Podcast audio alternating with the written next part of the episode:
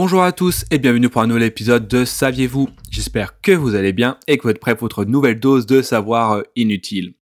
Dans cet épisode, je vais euh, vous euh, démontrer, vous expliquer que suite à une étude très sérieuse scientifique, il a été prouvé que l'esclavagisme n'était pas le fait que de l'être humain, mais également de certaines espèces de fourmis qui vivent en Amazonie. Avant de rentrer dans le vif du sujet, si vous n'êtes pas encore euh, abonné au podcast, n'hésitez pas à le faire euh, dès à présent.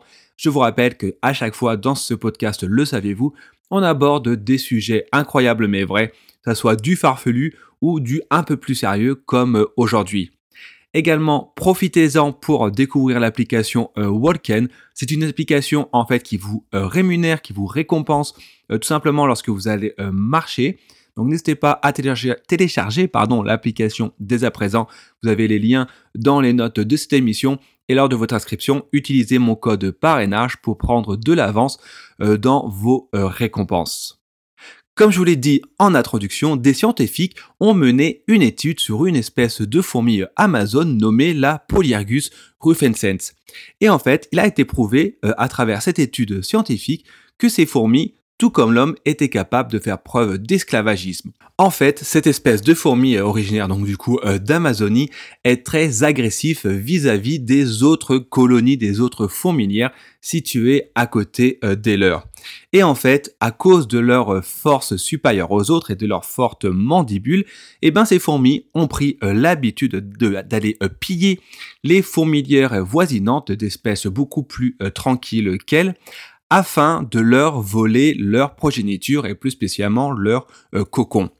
Dans quel objectif? Eh bien dans un objectif euh, très simple, ramener les cocons dans leur propre colonie afin de les faire euh, éclore et que ensuite ces larves et ces nouvelles fourmis originaires d'autres fourmilières s'occupent à leur place de la reine, des progénitures de ces fourmis agressives, etc., etc.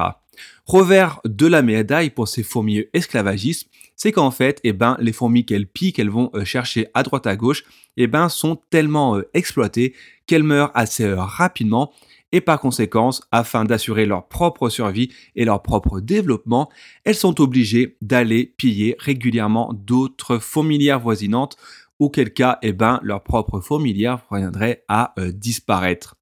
Mais rassurez-vous, chez les fourmis, il n'y a pas que les plus fortes et les plus grandes qui euh, gagne à la fin.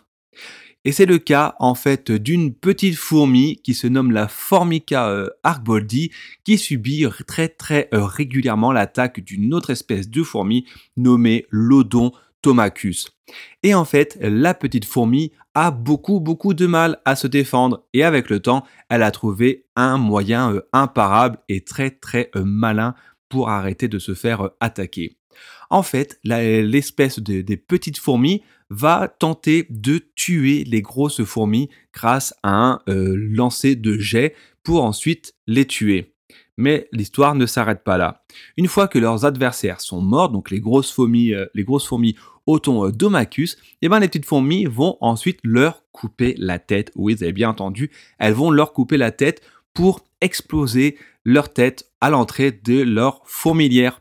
Pourquoi Non pas pour faire peur à leurs adversaires en disant attention, nous on sait se défendre, pas du tout. Les chercheurs ont prouvé qu'en fait l'exposition des crânes euh, produisait un changement de l'odeur de la colonie, ce qui ferait croire alors aux fourmis esclavagistes qu'il s'agit d'une colonie de fourmis dont il vaut mieux pas se frotter.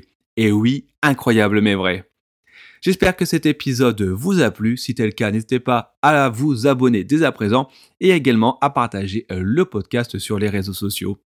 En attendant le prochain épisode, je vous souhaite une bonne journée et d'ici là, portez-vous bien.